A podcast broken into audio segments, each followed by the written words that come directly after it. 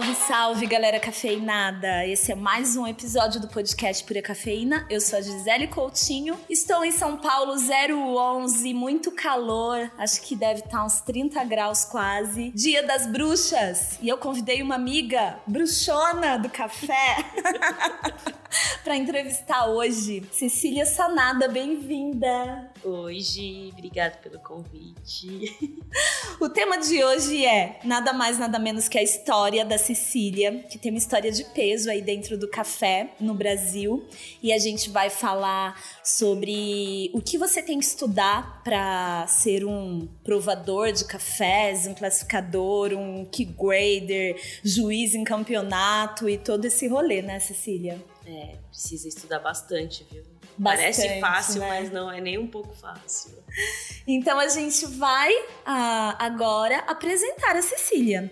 Cecília, eu queria que você me falasse. Nossa, antes disso, né? Quando a gente se conheceu. A Cecília foi a primeira. Eu sou jornalista, já falei aqui em outros episódios. E a Cecília foi a primeira pessoa que eu entrevistei do café, né? É, ela era barista na época no Otávio Café. E eu saí da redação do R7, eu fazendo de tudo para conseguir sair da redação e não fazer uma entrevista por telefone, porque eu já tava bem afim de aprender mais sobre café.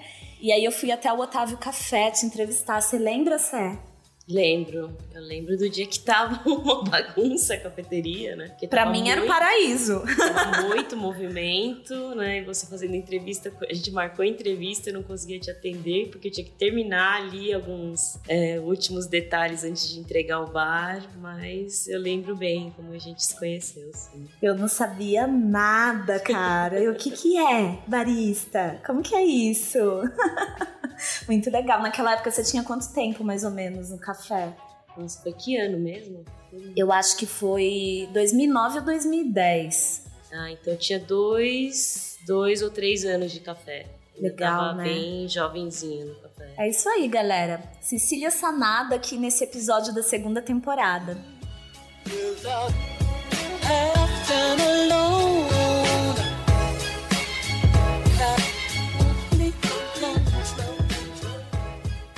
Cecília, então eu quero muito ouvir a sua história e compartilhar, né, a sua história. Você que tá aí há tanto tempo no café, que tem um trabalho de tanto peso que eu respeito muito. Muito bom ir pra Semana Internacional do Café te encontrar lá, você sempre ao lado de pessoas muito grandes, né, no café. Queria que você me contasse, então, como você começou? Quando o bichinho do café te mordeu? Bom, já tô há 12 anos, né, no mercado de cafés. Eu sempre falo para as pessoas que eu caí de paraquedas, né? Porque eu sou do ramo da beleza, né? Minha formação é beleza, né? É beleza e serviços, que era cabeleireira né? e maquiadora. Então eu estudei quatro anos para virar uma profissional do cabelo. Eu Não- até passei aqui delineador hoje pra vir entrevistar a Cília, uma base, um corretivo, porque, gente, ela tá sempre impecável. Detalhes, detalhes dos bastidores do mundo do café. É, mas é, né? Aí eu, né, gostava muito, eu sou muito criativa, tinha muita habilidade manual, né? Porque a escola me exigiu muito, né? E, e na época eu fiquei muito frustrada depois que eu me formei, porque as mulheres não queriam cortar o cabelo, elas não queriam mudar, elas não tinham essa vontade, né? De, Há de- quantos de anos isso? Isso Porque mudou muito o ramo mudou- da beleza também, Mudou né? muito, é. Eu saí no momento que teve a transformação, né? Foi engraçado até, né? Eu acho que eu, eu esperei tanto isso e quando eu saí aconteceu. Pouco tempo depois, né? E isso foi em 2002, 2004, né? 2004 que eu me formei. Então, ainda tava... num- também eu atendia num bairro muito chique, né? Assim, não de pessoas mais conservadoras, né? Então também atrapalha um pouco isso. Também tinha feito curso de maquiagem, eu aprendi com os profissionais da Lancôme, não foi assim. É, eu Que também bafo! investi né, nessa, nessa área de, de beleza. né? Foi muito sofrido, mas eu teve- tive muito aprendizado, principalmente o lidar com o público, lidar com o seu cliente, com as expectativas, né, o tempo dele, se dedicar a ele. Então a gente tentava, eu sempre tentei da, da melhor forma possível atender o bem o cliente. né. E aí eu tive uma crise, né, de identidade assim, nos 27, né, que acho que para muita 27 gente é acontece, o ano, né? é o É, ano, Pra né? mim também foi. Como diz, sou uma bruxa, né? Pra mim também foi. E aí eu fui buscar alguma coisa que satisfazesse, né? Procurar uma parte dentro de mim que realmente eu achasse prazer em trabalhar. Na época, minha irmã estava fazendo gastronomia, né? Faculdade de gastronomia. Ela me ensinou algumas coisas sobre vinho. Aí eu já comecei a ficar meio, nossa, que legal, né? O servir um vinho, né? Como se abre uma rolha. Eu achei muito encantador isso, né? E comecei a procurar, né? Falei, alguma coisa eu preciso fazer nessa parte de, de de alimentos, né? E bebidas. Eu também fui fazer um curso de bartender. Que a primeira coisa que a gente imagina de bebida é o quê? Fazer um curso de bartender, aprender a fazer a mixologia, aprender a fazer uma bebida bem feita, saber a receita. Então eu fui fazer esse curso, né? Investi um dinheiro, me dediquei, né? Fui pro vazio, né? Fui encarar de verdade e foi muito bacana porque era já, o meu professor já era um, um, professor experiente, né? Já tinha vivido muitas fases do, do bartender no Brasil também. Só que não foi fácil conseguir trabalho, mesmo com essa empolgação, mesmo com essa dedicação, mesmo entendendo todas as receitas, porque em 2007 ainda o mercado de bartender, mercado de hotéis, Era né? muito diferente do que é. Com certeza. Tá aí no final de 2019. Pois é, é né? aquela coisa do é, bartender de balada era modelo, né? Tinha que ser aquela coisa alta. E é para servir bêbado, no fim das contas, né? De hotel é mais, assim, mais velhos na época também, né? Então não tinha abertura para entrar. Então eu fiquei um pouco frustrada também de, de início para começar nessa carreira que eu estava super empolgada. Eu deixei um currículo assim numa agência de, de recrutação de, de pessoas para restaurantes, né, bares e restaurantes, explicando a minha vontade de trabalhar num bar nessa entrevista. Né? E um dia me ligaram é, falando que tinha vaga de barista. Isso em 2007. Aí eu falei Via assim, agência de emprego. via agência de emprego para restaurantes, né? E eu falei assim, ah, gente, né? mas que, que é barista, né? Me questionei, né? Aham. Mas aí eu falei, perguntei pra recrutadora, é, é para trabalhar no bar? Ela é, é parte de café. Eu falei, ah, então tá bom.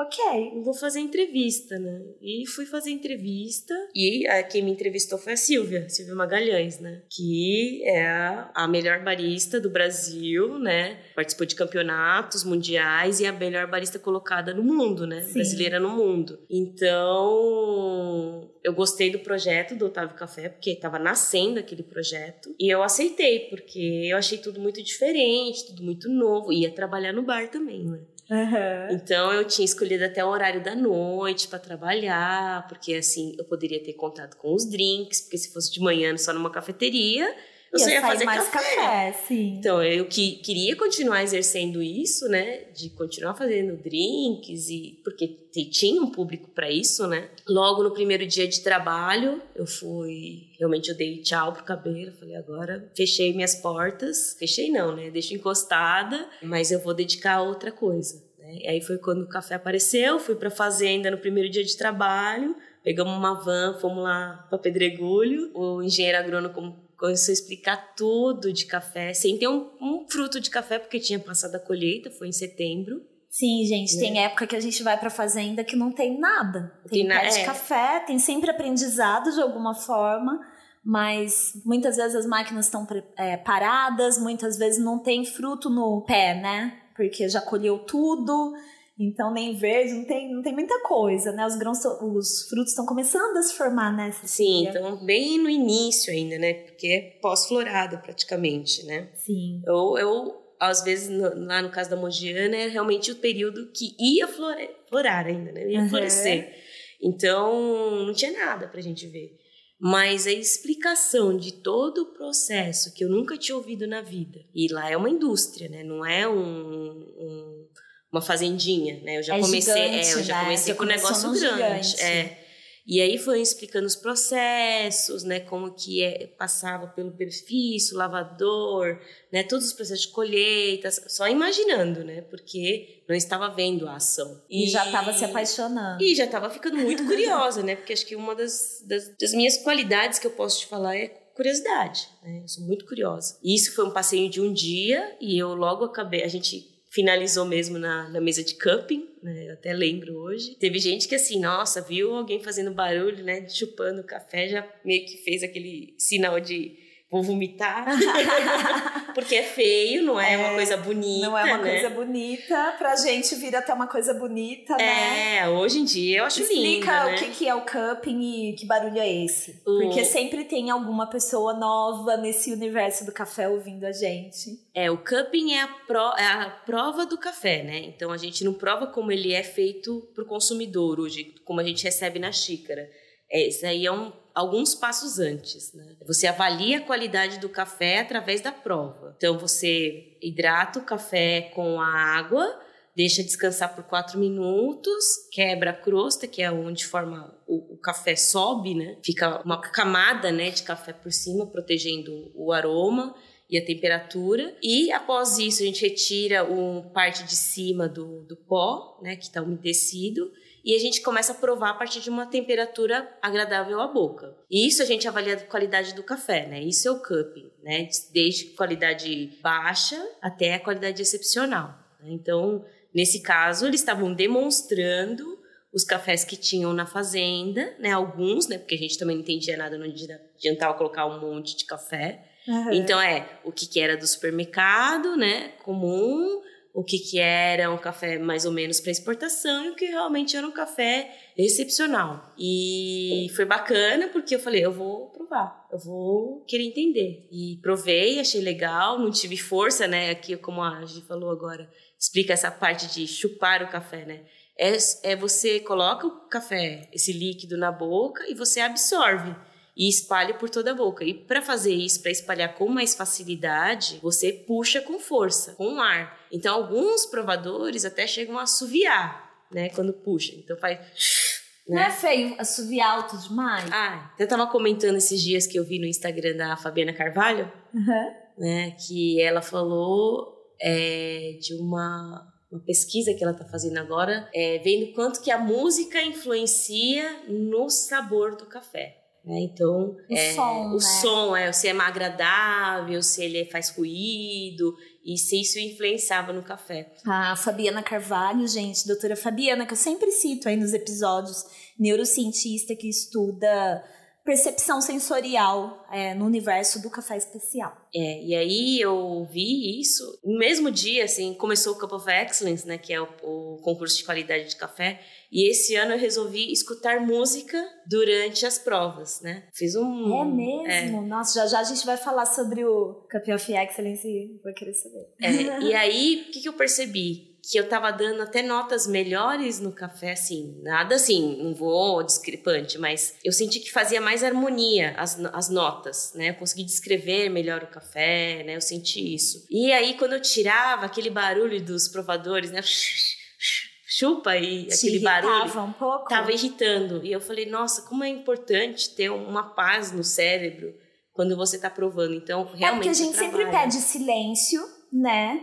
E eu comecei. Eu participo pouco de cuppings, mas à medida que eu comecei a participar mais, eu comecei a me deparar com pessoas que provam há muito tempo. E algumas, parece que tem uma classe, uma eu acho lindo. Mas algumas, e principalmente muitos jovens, faz assim aquele barulho muito alto. Parece que tá participando daquele. Sabia. Sabia que é o concurso super descontraído, que tá virando até coisa séria já. Que ali você mede, né, os decibéis, mas você mede a altura do som e quem faz o som mais bonito e mais alto também ganha. Mas na mesa de cupping, na mesa oficial ali, você tem um protocolo a seguir. E o protocolo não fala nada sobre o barulho, os Sim. limites Sim. desse som. E eu comecei a pensar muito sobre isso, porque eu tava num campinho esses dias, que você também tava. E, e tava com um barulho muito alto. E aí eu comecei a ficar meio irritada e vi que aquilo influencia na prova do café. Influencia. É, vou pedir, a gente tá aqui, né, no Sim de Café, gentilmente, aqui usando o espaço é, cedido gentilmente pra gente. E a Cecília tá aqui com um copinho de cupping e uma colher na mão e vai mostrar pra gente que barulho é esse que a gente faz. Então, eu peguei Ah. aqui na colher, né, o líquido e vou absorver, é, sorver na boca, né? Ouviram? Esse é o barulho que você vai ouvir muitas pessoas de uma vez fazendo. Só que esse é um barulho com classe, gente. É, a gente porque- faz um barulho bem mais alto que Sim, eu não preciso fazer muita força. Às vezes, assim, quando eu vou provar até a primeira vez enquanto tá quente, eu só coloco na boca. Aham. E depois aí, durante a avaliação, eu preciso de um pouco mais... mesmo. É, aquelas- espalhar pela Isso. língua e você sentir é, o máximo, potencializar doçura ou acidez, o Sim. amargor, o corpo, o que for desse café, né? Sim, é aquela coisa, né? Às vezes você puxa com muita força, também pode engasgar com muita força também, Sim. né?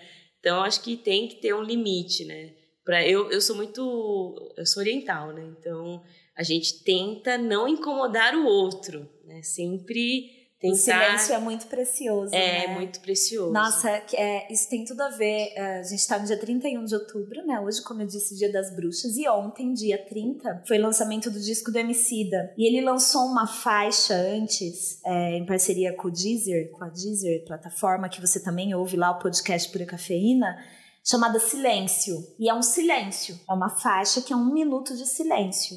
Que legal. E aí no Twitter dele ele começa a explicar sobre o silêncio. E na verdade o silêncio ele é um som artificial, né? Se for para ver tecnicamente, Uhum. você só consegue criar um silêncio artificialmente num estúdio com acústica, porque você pode estar no meio da natureza que você não vai ter silêncio. Não vai mesmo. Ou você vai ter um barulho da água, ou de canto de algum pássaro, ou de algum outro bicho, O de algum vento, né? ruído. É, e eu comecei a me ligar muito e ficar mais sensível a ruídos e barulhos e sons. Depois que eu comecei a gravar o podcast. O café já leva a gente para esse lugar, Sim. né? E aí, o, o podcast, qualquer barulho, a Ellen fica aqui, ou com uma, quando ele que tá gravando com a gente, com um fone, e aqui mesmo tem muitos equipamentos, e a gente tava é, ouvindo o ruído de uma das máquinas aqui que tava com água dentro, e a água tava quente, então tava fazendo o barulho da água fervendo. Então a gente fica muito sensível, né, a isso. E você falou por ser oriental, a inspiração do Emicida foi Uhum. porque ele foi pro Japão e ele começou a observar muito o silêncio pela educação, o silêncio que as pessoas criam, né, entre aspas, respeitam esse silêncio nos lugares, na hora de comer, em lugares públicos, né, ou restaurantes, ou bares, ou enfim. Tem lá no Twitter dele toda a análise que ele fez, Que ele falou sobre o Coltrane quando estava fazendo um disco que também se inspirou em Hiroshima. Tem muita, muita reflexão sobre isso, mas eu fico muito feliz de saber que a Fabiana está estudando isso, porque influencia muito, né? Sim. E a música que toca dentro de uma cafeteria. E o volume dessa música, isso vai interferir na percepção sensorial do café que a pessoa tá tomando, que o cliente está tomando. Não é lindo isso? É, isso é, é demais, né? E a gente tem que parar pra pensar nisso, né? Que é o momento dele, nesse momento que ele tá tomando café, fica lá aquele barulhão, não é agradável. Então, e reflete, né? Reflete muito isso.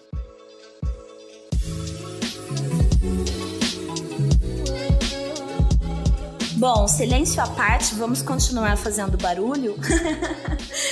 a gente parou quando você foi conhecer lá em Pedregulho, um dos centros lá, né? A fazenda e centro de beneficiamento Isso. de cafés do Otávio. Isso. Continue sua trajetória. Daí, né, a gente tava lá no Cupping, aí a Silvia né, fez um café pra gente, café expresso, é, e serviu pra cada um, né? Que honra, né? É, foi bem legal. E tinha lá a opção do açúcar, né? E ela acho que meio que testou gente também. Ela não falou nada? Não, não falou nada. Tava lá o açúcar. Eu não lembro muito bem, né? Já faz muito tempo. Mas assim, ela ofereceu e falou: ó, tá lá o açúcar. Mas teve gente que, né, não aguentou. Eu, pra mim, como era a primeira vez que eu tava tomando um café expresso num lugar, né, numa fazenda, por que, que eu vou tomar com açúcar, né? Eu acho que eu tenho cabeça aberta pra isso, né? E fui, tomei. E foi o expresso mais doce que eu tinha tomado, né, assim, até então na minha vida. Me marcou bastante. Ai, tô arrepiada. Porque é incrível esse momento. É incrível, né? Porque hoje expresso não é a minha bebida preferida, mas assim, ainda esse expresso me marcou muito. Foi o meu objetivo durante alguns meses, né? Porque eu falei, se ela conseguiu, eu também vou conseguir fazer esse café mais doce, mais encorpado, né?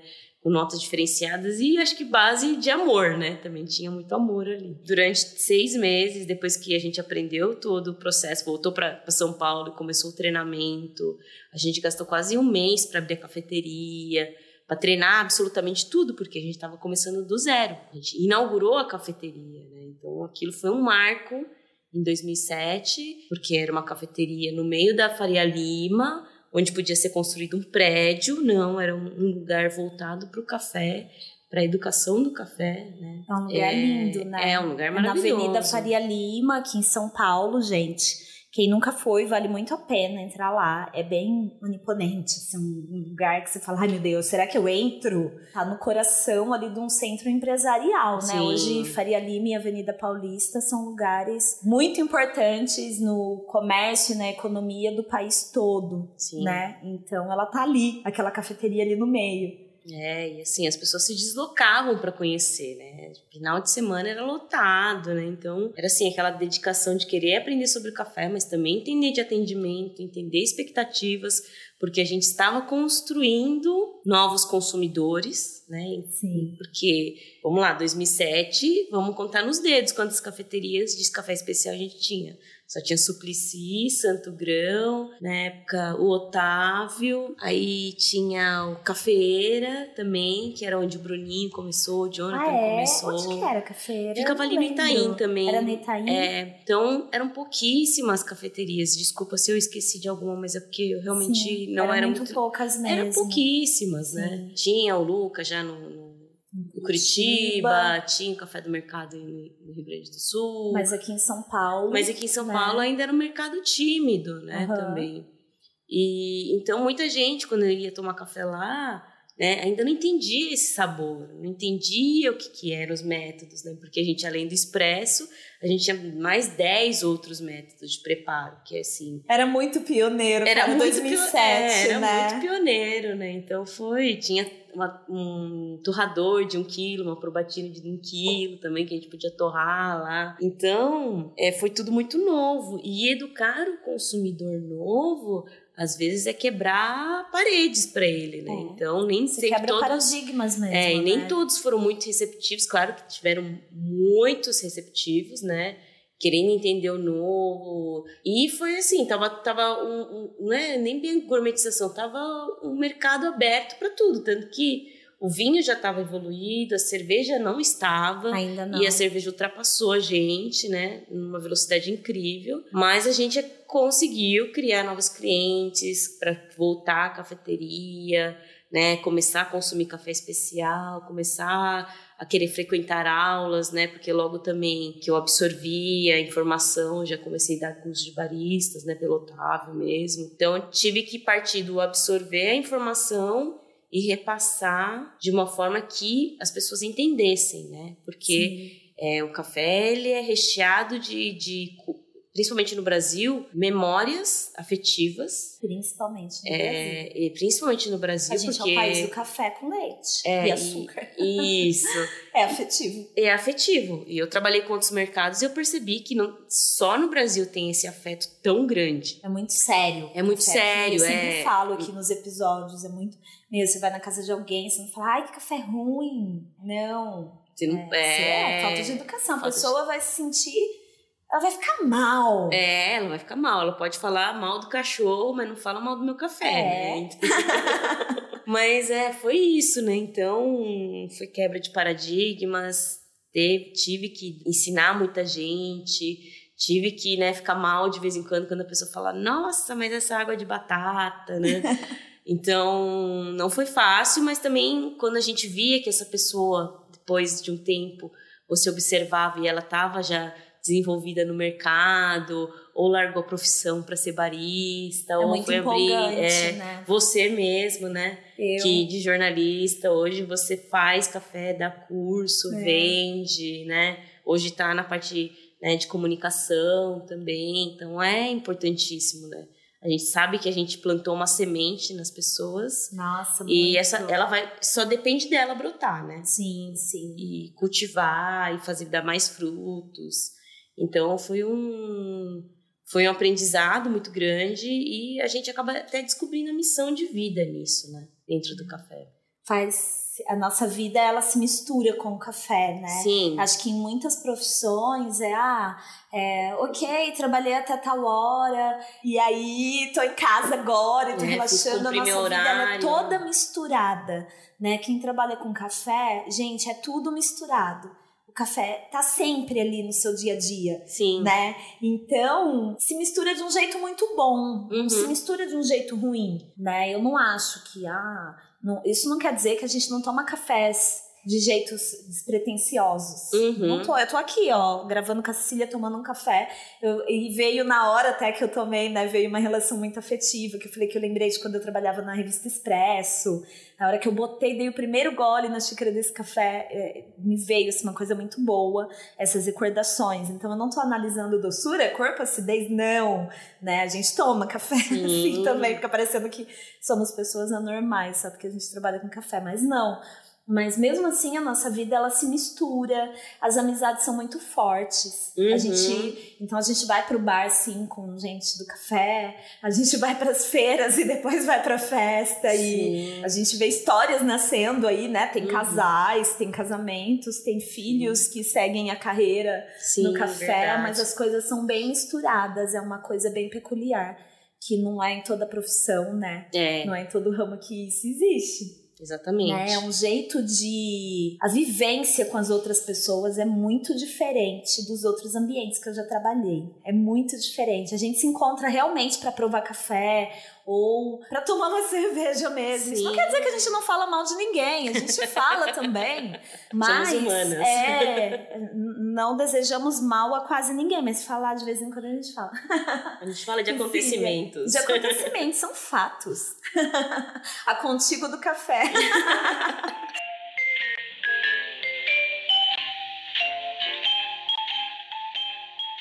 E depois do Otávio Café, pra onde que você foi?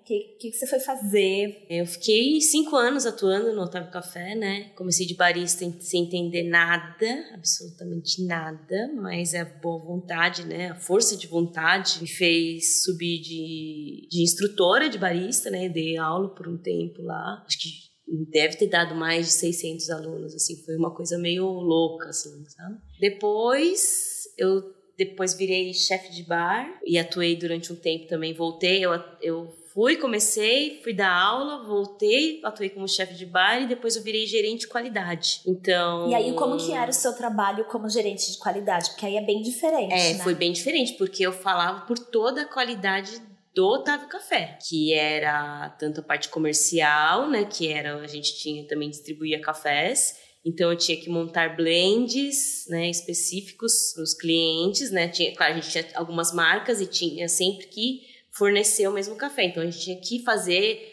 a mistura correta, né, para ter sempre o mesmo padrão de qualidade. Então também como gerente de qualidade na cafeteria, era criar novos drinks, treinar a equipe, Muita coisa. falar com a imprensa, né? E aquela coisa, você continua educando, então... É do. Como fala? Desde o. Da qualidade da bebida na xícara, a qualidade do atendimento. Sim, engloba Então, tudo. tudo que isso passa. E que tem o café envolvido no que tem meio. o café envolvido. É, então foi assim um grande aprendizado. Aí eu resolvi, né, dar tchau pro Otávio e começar a atuar mais como consultoria, né? Fiz um trabalho na época para Flavors, né? E a gente trouxe os métodos de preparo no Brasil, então fui uma das primeiras pessoas a começar a falar sobre os métodos de preparo. Então eu peguei outra transição também, que até então era só expresso, cultura do expresso. E quando tinha uma rara, alguém trazia de fora. Ah, eu tenho um método aqui e tal. E aí a, a Flavors começou a trazer os produtos para o Brasil. E aí ela me convidou para fazer essa abertura de mercado, né? De, de, de venda de produtos e falar sobre os produtos. Então, foi outro trabalho bacana, que foi temporário, mas que abriu-se também o mercado hoje de métodos de preparo, que hoje, assim, qualquer lugar tem. Qualquer rádio. lugar, trabalhando ou não com café É, é, de qualidade ou café. é, de qualidade não, todo café tem qualidade, né? é. Cafés especiais. Mas Você tem que ter um método tem, especial, é. Tem hoje uma prensa francesa, um V60 da Rário, é, um globinho, né? Um É, sifão. exatamente. Até nos vê- postos você vê, assim, Sim, você passa por um graal na Sim. estrada, tem tudo lá pra vender. É, exatamente. Moedores. É, e assim, não é manuais. barato, porque são produtos importados. Nada barato. Mas que come- hoje você vê, qualquer lugar tem. Sim. Né? Então, A Flavors, gente, é o representante é distribuidora, exclusivo, né? É uma distribuidora de várias marcas é, no Brasil todo. Isso. E aí eu fiz um tempo esse trabalho. Logo eu fui trabalhar numa franquia de cafeterias, né, que chama Escada Café lá de Presidente Prudente. Trabalhei com o Eduardo, muito visionário, assim, jovem, empreendedor. E foi uma experiência muito bacana porque eu fui abrir cafeteria fora do estado de São Paulo. Então, como você vai abrir uma Você foi dar uma consultoria? Não, eu era supervisora Era da supervisora marca. da marca. Então, o que, que eu fazia? A gente preparava, o franqueado adquiria a, a loja, né? Chegando um mês antes da abertura, eu ficava, eu ia pra lá e Fazer começava. todo o treinamento de tudo. Nem só sobre- treinamento, é, É, era montar treinamento a loja. tudo é. sobre a marca, né? Sim, Onde tem que ficar o produto, posicionamento, a voz da marca, tudo. sim, exatamente. Você say acompanhar até a construção final. Chega lá, os caras fazendo a obra e você faz aquilo, bota a tomada ali, tá funcionando. Meu Deus, vai dar conta de todas as máquinas e tal. E assim, foi muito legal, porque eu abri no Pará. A primeira Que cafeteria foi no demais. Pará, numa, em Marabá. Que a gente nunca imaginou que ia ter alguém ia tomar café especial. Foi muito difícil, porque assim, treinar pessoas novas nessa coisa de café, né, no Pará, né, foi muito incrível. Eles e os meninos assim, sem saber de nada, tudo jovem, eles deram conta da abertura e a abertura assim, né, boom, foi um shopping, abriu um shopping, que era dentro de um shopping, primeiro shopping da cidade. E com uma cafeteria dentro de E com uma café cafeteria especial. dentro de cafés especiais. Quem fornece, quem fornece café do Escada é, é o Unique. Então, é um café de Carmo de Minas, né? Um café super bom. É, gente, Carmo de Minas tem muitos prêmios de qualidade de café. É, a, a região mais premiada do Brasil, né? Sim. Treinei a galera, montei, abri junto com mais uma amiga, né? A Mariane, que era do Santo Grão também, então a gente fazia parceria lá. E foi incrível, porque assim, era 45 minutos que o cara esperava, pagava, esperava o café sair, mas ele esperava, sabe? Porque era tudo novidade, tudo, e, e foi muito bacana, porque a gente nunca realmente não esperava isso. Nisso, depois eu fui pegando mais prática, então eu abri Campo Grande, Betim, São José dos Campos, não, São José do Rio Preto, na verdade. E foi pegando essa experiência, né, de abertura de cafeteria. Então eu dedicava um mês da minha vida morando em hotel pra abrir cafeteria, pra entregar o produto pronto, pro cara sair andando sozinho, então era muito intenso. Todos os dias começava, tipo, 7 horas da manhã e terminava meia-noite. Dedicar 100%, que você falou, a vida vira É, Café. café. e aí eu depois eu fui trabalhar em patrocínio, né? Patrocínio. Patrocínio, sponsorship, como diz o nome. E eu fui trabalhar na da Terra, né? Na Fazenda da Terra, morei lá um ano. Então aí lá Que é gigante também. é Eu nunca gigante. visitei. É, é, Conta um pouco sobre a, é, a estrutura e o que é a da terra, né? Para as pessoas.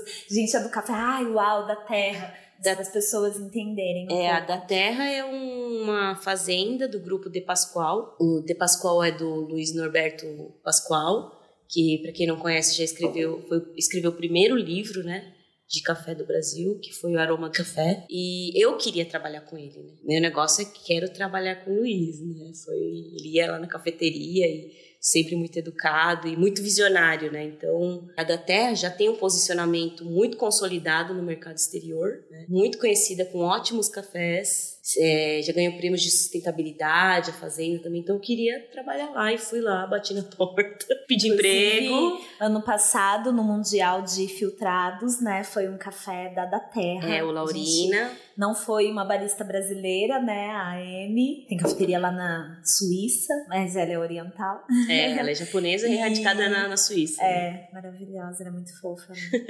e ela usou um café brasileiro. Não foi uma barista brasileira, mas foi um café brasileiro que ganhou. Então a gente tava tudo lá, né?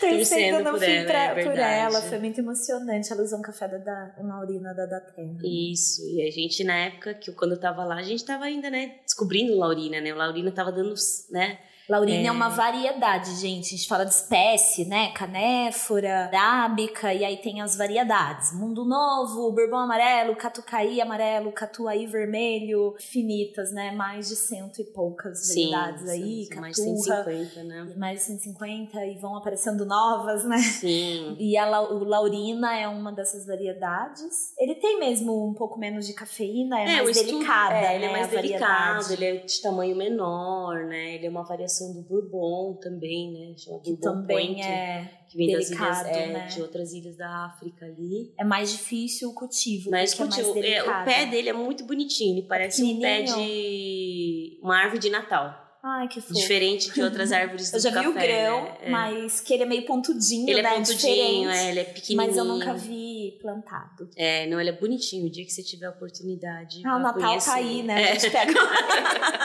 pega um pezinho de laurina. É bom porque eu sou baixinha, dá colher gente. fácil, né? e aí eu fiquei lá, né, trabalhando durante um ano na parte de qualidade. Então lá, na época, tinha mais de 23 blends, né? Com todos os cafés que eles produziam lá. Então era no sutil que a gente ia fazendo a divisão, né, dos cafés. Então tem do, é, do que atende grandes corporações, né, de venda de café até o mais excepcional. o mais excepcionais, exatamente. Com, tem uma característica diferente, ou a produção é muito pouca, né? Uhum. Então, lá a separação era muito interessante. Então, A da terra exporta direto, exporta direto. tá? Para outros países. Exporta- É, distribui praticamente no países, mundo né? inteiro, né? Então, É. participei em feiras com eles, então a gente tinha cliente no mundo inteiro. né? Sim. Então, foi muito bacana essa experiência, né? Fiquei lá durante um ano. É, então, aprendi a provar muito nessa época. Muito, porque assim, você tá na safra, vai provar, vai provar, vai provar. Então, você vai se calibrando, né? Até então, eu não tinha, eu já tinha feito alguns cursos de degustação, mas nada assim muito focado no, no profissional, né? Eu fui ser Ah. profissional lá, Quando na você prática. fala profissional, é ser que grader formada sim, mesmo. sim, você ter alguma formação, né? Uhum. Logo depois que eu saí da da Terra, eu resolvi fazer o Q-Grader. Tá. né? Porque eu falei, olha, já aprendi a provar, já sei diferença, só que eu só sei provar de uma fazenda ou de uma região. Uhum. Então, acho que eu preciso ter uma, um conhecimento maior. Né? Foi, foi a minha busca. Então conta pra gente o que é essa certificação, essa profissão, né, do Key Grader, como são as provas, como que é, tem um preparo antes. O seu preparo foi muito na prática já como Sim. trabalho, né, mas você sabia como que ia ser a prova. Explica primeiro o que que é, para as É. pessoas entenderem. Quando as pessoas falavam de Q-Grader, para mim eles já botavam medo, né? É muito difícil, porque é caro, porque não dá e não sei o que lá. E assim, para mim realmente uma das coisas pesadas foi o valor, né? Porque é uma Quanto custa? prova. Se você falar em dólares, acho que é 1.800 dólares, se eu não me engano, tá? Mas se você transformar isso em reais, dá quase 6 mil reais, né? Não- E isso você paga por prova, né? Não, você paga a, Ou é o o, total? o total, que é... Você paga um total de 22 provas. Ah, tá. 22, É o 22. total, mas depois, se você repetir em uma das provas, você tem que pagar. Você tem que pagar por é, prova. por prova. Exatamente. Então, são, então, eu, se eu não me engano, são 22 ou 23 provas. Tá. Você é uma maratona de provas. É, então, e eu ia te perguntar isso, porque são todas essas provas em quanto tempo? Em uma semana. Em uma Cinco semana, Dias. cinco Cinco, dias. Então, é o quê? Q-Grader é, é uma prova criada pelo CQI, que é o Coffee Quality Institute, dos Estados Unidos, né? Para quê? Para que todas as pessoas que trabalhassem com café e tivessem esse certificado, elas conversassem a mesma língua. Né? Não importa se é no Brasil, se é na África, se é na Ásia, para falar de pontuação. Sim. Tá. A gente tá falando de quem compra e de quem vende café, tá, Isso, gente? café verde, né? Café verde. Exportação. Essa prova é realmente para ver se a pessoa está apta a provar cafés e também outros componentes, né? Então, entender melhor sobre sabores, né? Aromas, que a gente trabalha muito o lenê do café. É, os ácidos, né? Você entender ácido fosfórico, ácido cítrico, acético, porque é muito genérico você falar, ah, esse café tá ácido, Uhum. né? Que acidez, Que acidez é? que predomina naquele café. Sim, exatamente. Né? É uma acidez que lembra maçã verde, que é acidez málica.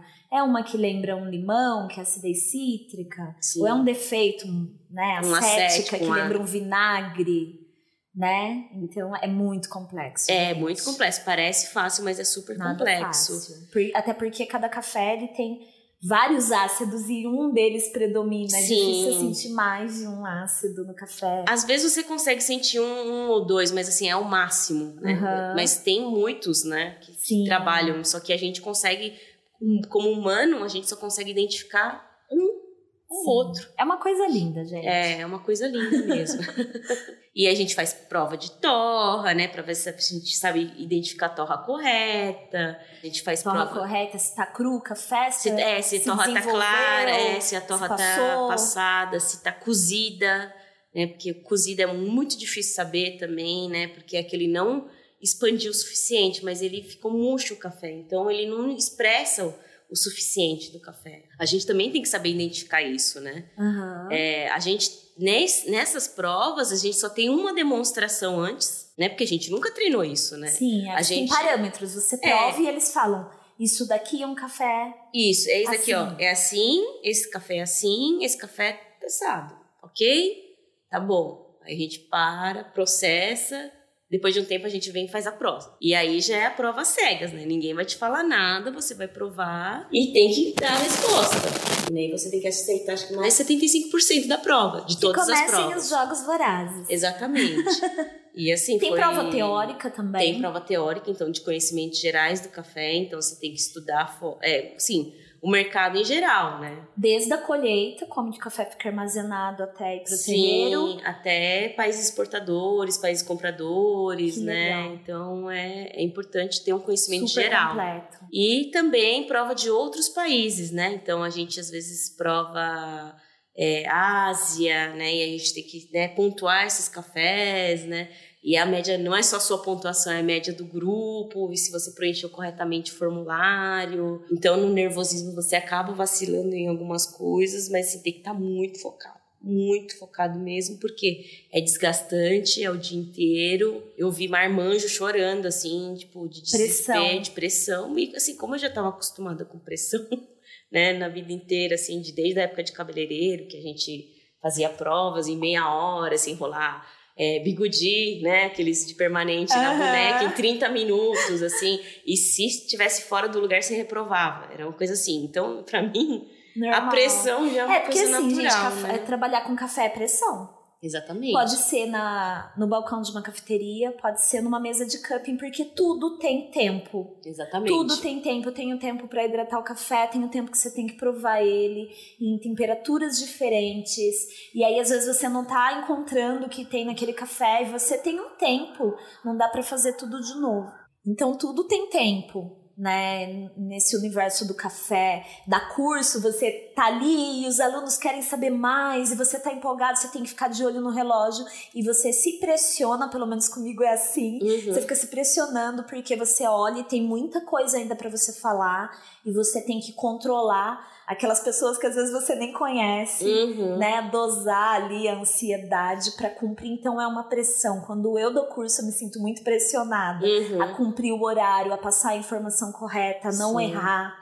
Né? Porque a pessoa vai sair dali falando o que ela aprendeu com a versão dela e como que vai ser isso. Uhum. Então, trabalhar com café é pressão. É. Quem acha, ah, que delícia que é ir na cafeteria, Fazer tomar um cafezinho. café, fazer um cafezinho. Ai, é tão legal, né? Gente, trabalhar com café é pressão, Dura né? pressão.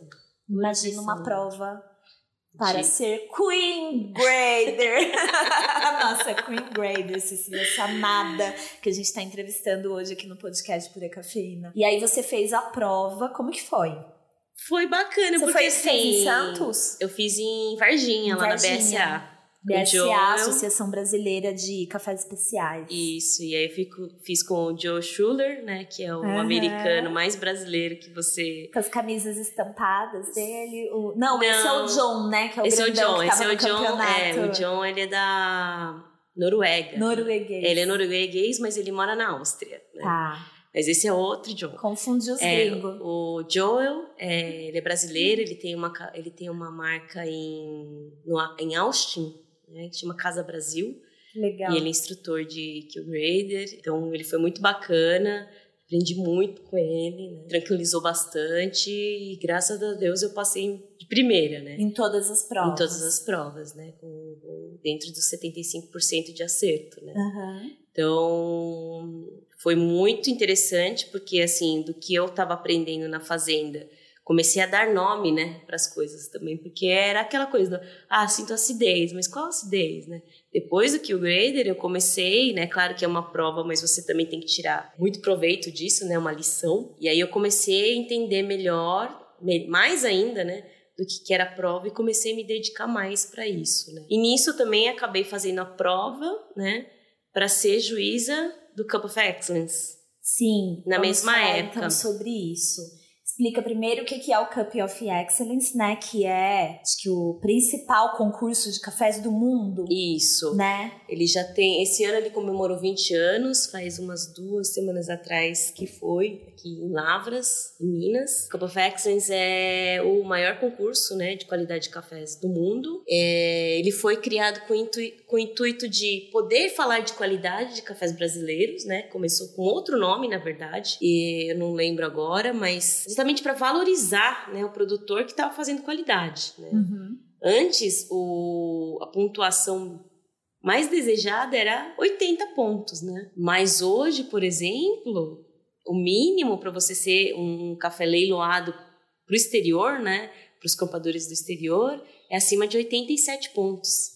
Então, olha aqui que nesses 20 anos Tudo virou, que mudou, né? né? É legal isso porque tem um episódio o Produtor e o Café, que é o episódio número 9, né, Ellen?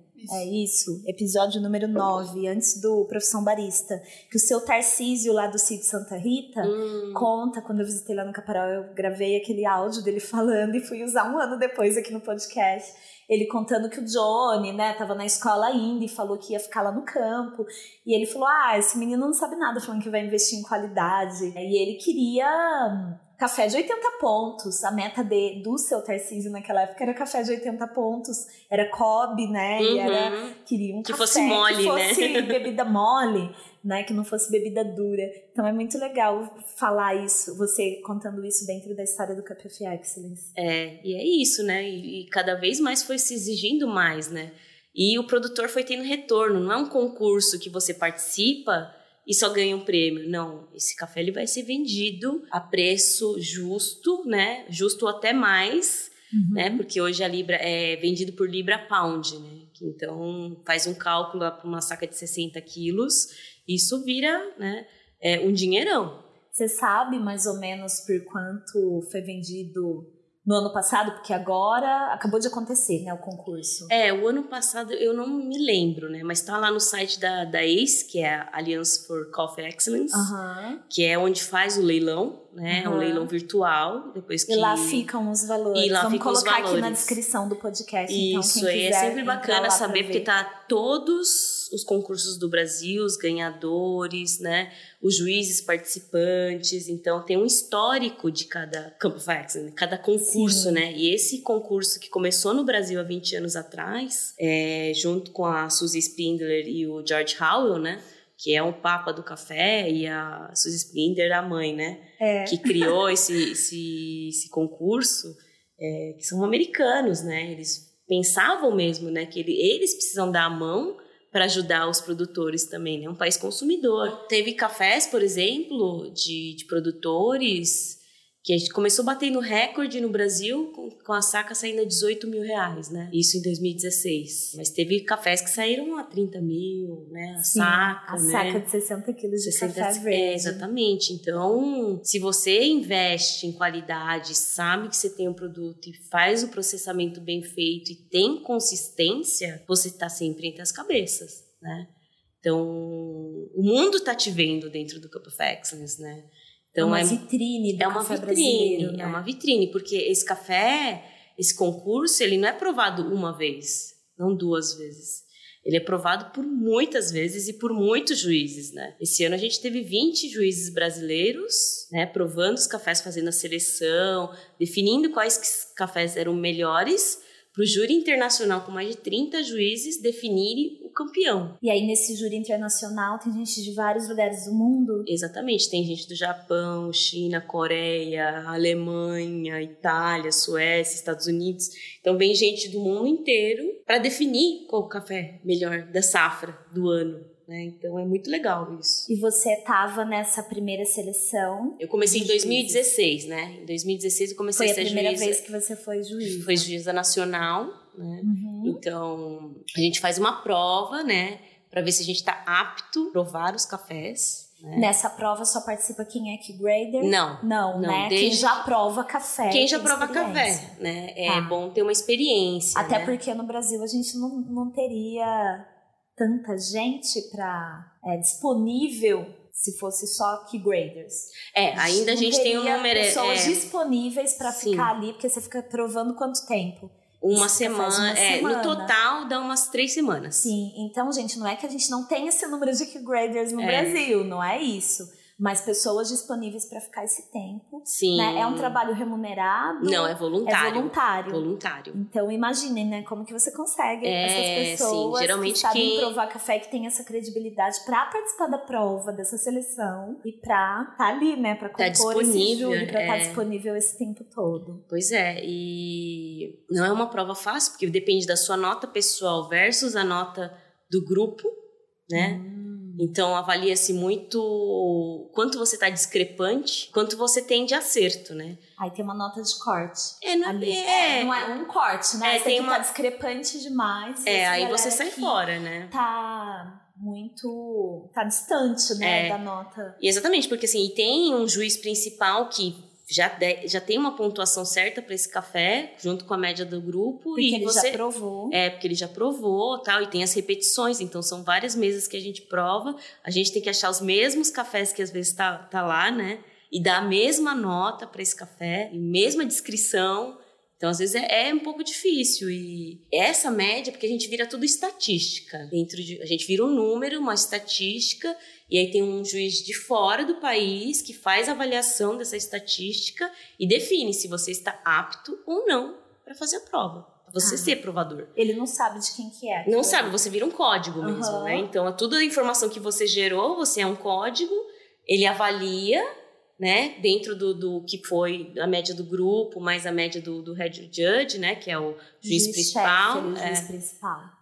E você, depois eles passam, não, você está totalmente apto, apto, precisa de um pouco mais de treino, não está apto. Então, eu, na primeira prova, acabei também passando, né? Porque ainda estava bem, né? Tudo muito fresco na cabeça. Estava fazendo aquilo o tempo todo, É, né? e aí- dia dia de trabalho. já tive a oportunidade de provar os cafés do Brasil inteiro, né? Então foram, acho que, na época, foram 300 amostras, né? Porque... Nossa, esse ano acho que foram mais de 500 ou 500 amostras, né? Não, mas é porque são de cate- a gente tem categorias diferentes, ah, né? natural e, E cereja descascado, é. Ah, tá. Então eu só provei cereja descascado daquele ano de 2016. Aí teve Entendi. outra competição que é o do natural.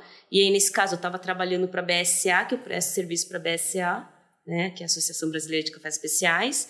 Eu organizei o natural e fui juíza do cereja descascado. Né? Organizou as pessoas que participariam da prova. Não, eu organizei toda a recepção de amostras, acompanhamento de torra. Então é, é um é um bastidor que é muito incrível, né? Porque a gente recebe café do Brasil inteiro, a gente tem que ter cuidado com todos os cafés, a gente tem que torrar muito bem eles, porque tem uma pessoa só para torrar, ela fica enfurnada no local só Só torrando. torrando a amostra do, do, do concurso. É isso que tem dois grandes torradores que muita gente não conhece, mas que deveria, que é o Elinho, né, que trabalha na, na Cambraia Cafés, e o Elivaldo, que ele, o, o Elinho torra há mais de 18 anos para o Cup of Excellence. Que incrível. Então, ele é o torrador oficial e o Elivaldo também. Então, são pessoas incríveis que têm o maior cuidado para torrar esses cafés para que esse café seja muito bem avaliado, né? Para que vá mais para frente, vá mais para frente. Se o café é bom, realmente com a torre ele vai melhorar, mas se o ca... tem muita gente que assim, não sei o que acontece, que não sabe o que, que tá mandando pro Cup of Excellence e manda café com defeito. Ou às vezes tem defeito que cai mesmo, tal acontece, né? Algum, algum grãozinho ali pode, né? A gente chama de estourar a xícara, né? Que aí acaba sendo eliminado o café.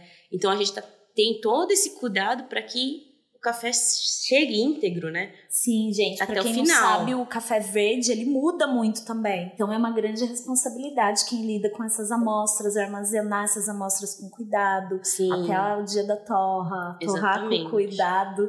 E, e por isso que eu falo que é muita pressão. Né? Porque a amostra que chega é de que quantidade? Geralmente é um. Na primeira fase, acho que é um quilo e pouco, né? Acho que pouco café, Pouco, é pouco né? Você café. não vai, ai, deu ruim aqui, você me manda outra amostra, você não pode É, fazer não, são isso. 3 quilos, na verdade. São 3, Três quilos, a primeira porque vez. perde, tem uma perda, Isso, né? tem uma perda. E se tiver mais uma. Um, se perder uma torra, tem mais uma torra pra fazer. Sim. né? Então é muita pressão, né? É muita pressão. E assim, organizar Disciplina. tudo isso, provar antes de colocar na mesa pro juiz, que a gente prova um dia antes, e os aprovados provam no dia seguinte. Aí começa a avaliação mesmo. Então, saía, começava às 7 horas da manhã, saiu uma hora da manhã conferindo torra, né? Então é realmente você, é a simbiose, né? Sua vida vira o café, né? Vira. Foi muito rico, porque a gente conhece juízes principais de outros países, né? Eu trabalhei muito com o Eduardo Ambrosio, que é da Gua- Guatemala, que é um cara que todo mundo deveria conhecer. Muito simples, muito humilde, mas de um conhecimento incrível. Então, ele já tá, acho que atua há mais de 11 anos, já fez mais de 11 Campo Fexes aqui no Brasil, né? Então, o cara conhece Muito bem. experiente. E assim, cada ano é uma safra diferente, né? Então, você tem essas experiências, eles também têm uma visão diferente do café do Brasil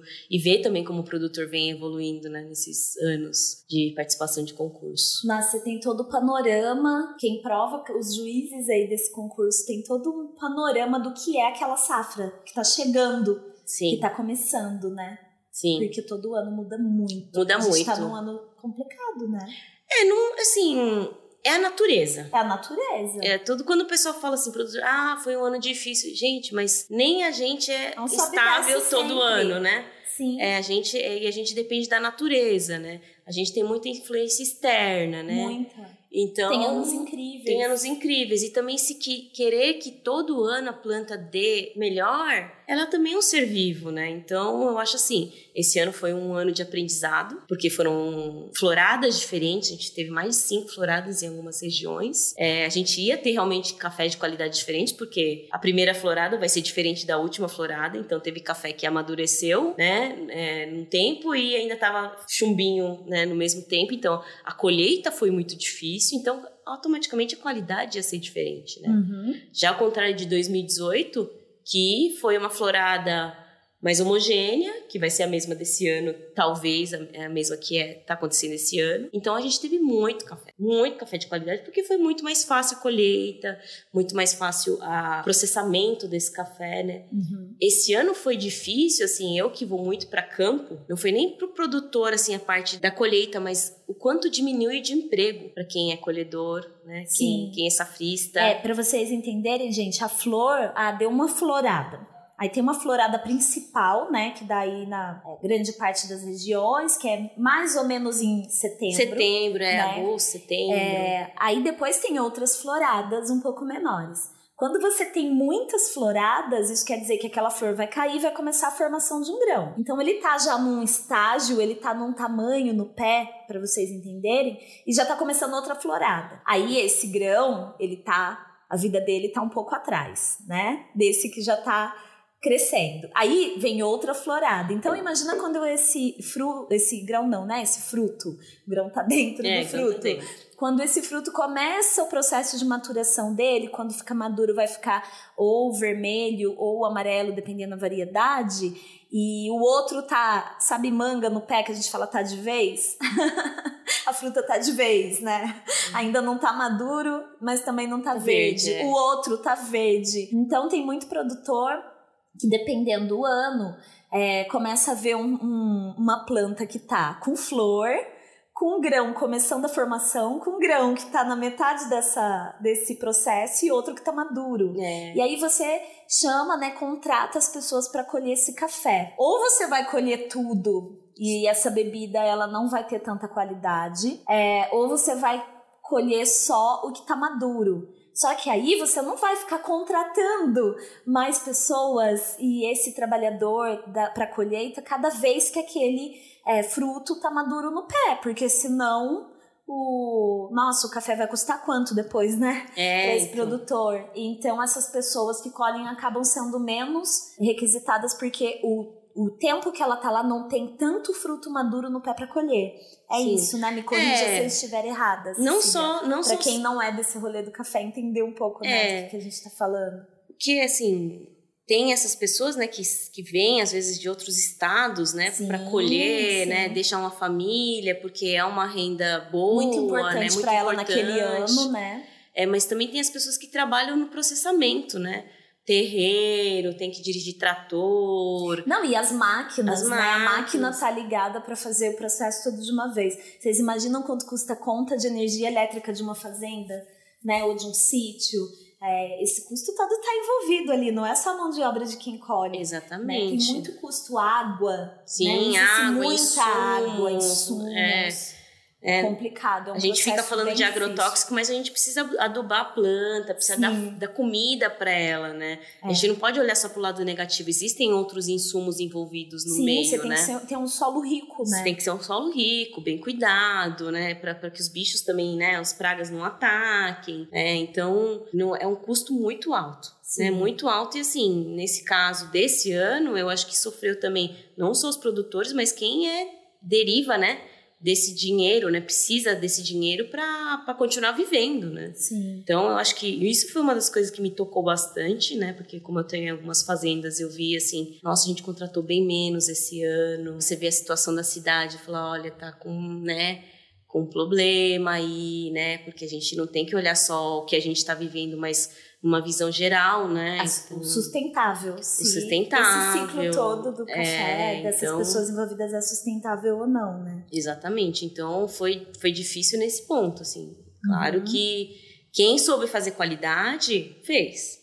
Né? isso tá claro. Para mim, pelo Uhum. menos, tá muito claro. Tanto que a gente teve resultados super positivos no concurso. Café saiu de 92 pontos. Café que o Silvio Leite, que é a maior autoridade de café no Brasil, ele deu 100 pontos no nosso café, né? Que foi o Uau. campeão do André Águila, lá de Ibiraci. Sim. Então, qualidade a gente conseguiu fazer. Sim, consegue. Para quem já sabe fazer, para quem está Uhum. dedicado a fazer. Mas é, foi um problema do ano, né? Uhum. Problema da natureza do ano. Eu acho muito legal, eu que compro café torrado, né? Quando as torres, ah, o meu contato com as torrefações, da pessoa falar: olha, esse ano foi assim assado, esse produtor, ano passado a gente tinha um café dessa pessoa que tava com uma pontuação mais alta, esse ano não tava assim, um café que tá só um café bem doce, às vezes que lembra uma nota mais de chocolate, mas um café mais simples, mas a gente comprou mesmo assim, você quer? Quero né? Uhum. Quero comprar esse café, quero continuar em contato com essa pessoa. A gente tem também muito essa relação dentro do café, né? Sim, Quem, é, com quem produz e com quem torra. Porque a torrefação, ela tem que fazer. é, Fala-se muito do produtor, mas fala muito pouco de quem compra café verde e torra. E, exatamente. e vive só disso. Às vezes a pessoa não tem cafeteria, né? E ela não tem fazenda, ela tá ali no meio, é- ela é pouco vista ali, é um trabalho muito complicado. Uhum. Porque ela também, assim como o produtor, tá refém aí da natureza e, e refém disso tudo. Porque se ela compra um café que vale mais, ela vai ganhar mais vendendo em menor quantidade, senão ela tem que fazer muito volume. Sim, Né? Então a gente tem que olhar aí para esse todo e ver como que é complexo esse rolê todo sim, e como uma pessoa como você que prova café, que participa de campeonato, que participa de concursos provando e avaliando café, tá por dentro desse ciclo todo, né? Porque é legal, né, para quem sonha em chegar no lugar que você tá. Espero que você vá para lugares bem melhores ainda sempre evoluindo, né, pelo que eu vejo, mas a pessoa entender a complexidade disso tudo, da visão de mercado, que Sim. você precisa ter uma visão econômica, né? Sim, muito, muito do mercado inteiro mesmo, é uma visão global, né? Sim. Na verdade. É, porque é, quer queira, quer não, café é commodity também, né? Uhum. E é, E é a uma segunda. commodity muito importante. Muito importante, né? Gera muito emprego, muito dinheiro, né? Então a gente tem que ter essa visão, assim, eu, eu falo que, assim, eu acho que não sei se eu sou muito direta ou muito... Eu não sou tão sonhadora, sonho os meus sonhos, né? Mas eu não sou muito utópica, assim, né? Então acho que tem que ver mesmo, não só com romantismo, uma xícara de café, mas o que, que ele representa como um todo, Uhum. né? Então, por isso que eu cada vez mais vou atrás, vou atrás, vou atrás e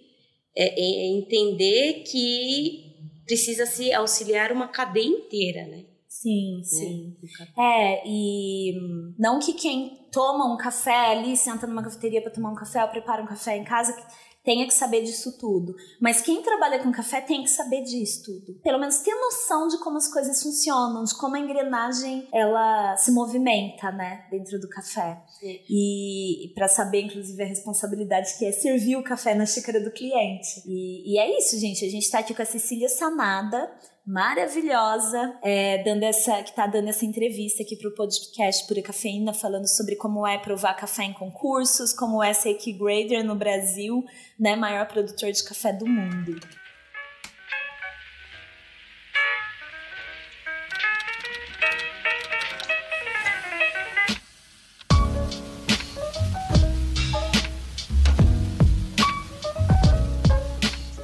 Bom, falando em ser juíza de concurso, tem uma outra parte que é ser juiz de campeonato, né? Sim. Como que é ser juíza de campeonato? Você que já você competiu Sim. já, né, no sim. Brasil. Competi em quase todas as competições. Acho, acho que só não competi em Torra e Coffee Good Spirits, que é café com alcoólicos, né? Sim. Que eu deveria ter participado, né? Por ter histórico de, ba eu de que você tinha bartender. participado, você não participou, né? Não, acho, eu acho, assim, acho que quando eu comecei a participar dos campeonatos de barista, né? E isso foi logo depois que eu entrei no café, né? A Silvia. Silvia me treinou, né? Porque ela já tinha essa experiência e eu, como já tinha habilidade manual, né? Eu não fico tão nervosa porque eu também já trabalho sob pressão.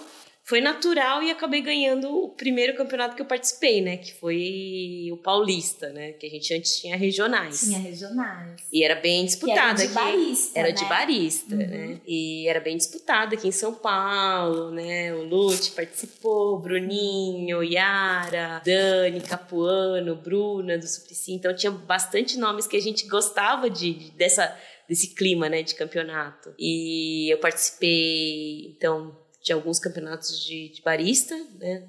É, até acho que 2010, acho que 2009. Foi pouco tempo que eu participei. Participei do dos primeiros de café coado também, que tem algumas boas colocações também, e também de cup taster. Né? De latte art, não. De latte art, não. Tá. Não, porque esse meu forte. Viva a bola branca. Viva- Viva coração!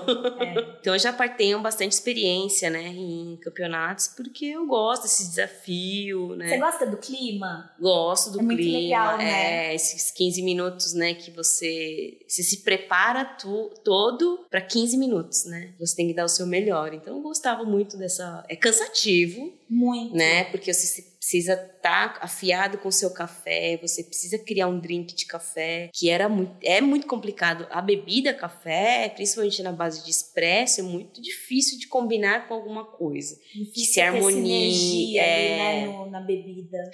Mas, assim, era muito legal essa parte de criação, de poder encontrar gente que, que se respeitava muito te julgando, né? Então, foi muito bacana a época que eu fui competidora, né? Então, Sim. Aprendi muito, muito, muito, muito. E deu visibilidade, né? Uma coisa que foi muito bom. Dá muita visibilidade ainda, né? Sim, Eu, eu, eu gosto muito do clima. Eu amo campeonatos de tudo. De jiu-jitsu, de DJs, de batalha de MC, de café, de qualquer coisa. Eu assisto todos aqueles realities de batalha dos cupcakes, batalhas dos bolos, batalha dos designers.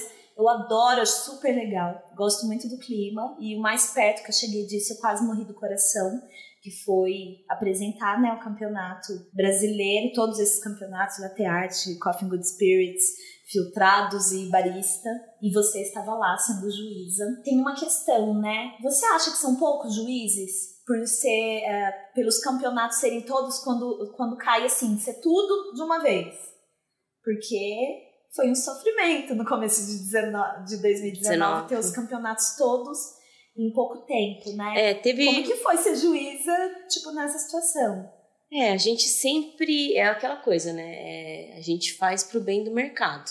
Né? Sim, é um Sempre trabalho voluntário, Voluntário gente. também. Voluntário, você paga a sua, sua- seu transporte pro local. É, é muito sofrido também, não parece fácil, mas a gente fica lá com a cara, cara séria, mas não é fácil. Porque a gente tá sendo treinado, a gente tá sendo avaliado também, né? E esse ano, por exemplo, a gente teve um problema de agenda, mais por conta do campeonato ser logo em seguida, né? E o campeonato demanda dinheiro. É uma coisa assim ah, vamos fazer um campeonato agora Não, e depois gente, cada vez que ter é, lugar, estrutura. máquinas, água, energia elétrica, geradores que tem hora certa para desligar, porque é muita potência ali, É muita né? potência, você usa, utiliza muita energia, né? Então é um campeonato, é uma estrutura cara, né? Então é, tem que fazer tudo, tem que utilizar o dinheiro da melhor forma possível, porque graças a, né, ao bom relacionamento de muitas pessoas, a gente foi patrocinado pela Apex, né? Então assim, não gera retorno Que é financeiro. muito recente esse patrocínio da, da PEX, né? Que é a Sim. agência de exportação É. né, do Brasil. de, de exportação do Brasil e assim com o convênio com a BCA, né? Então foi-se levado esse projeto também para mostrar que a gente tem profissionais, né? Capacitados a, a preparar um bom café.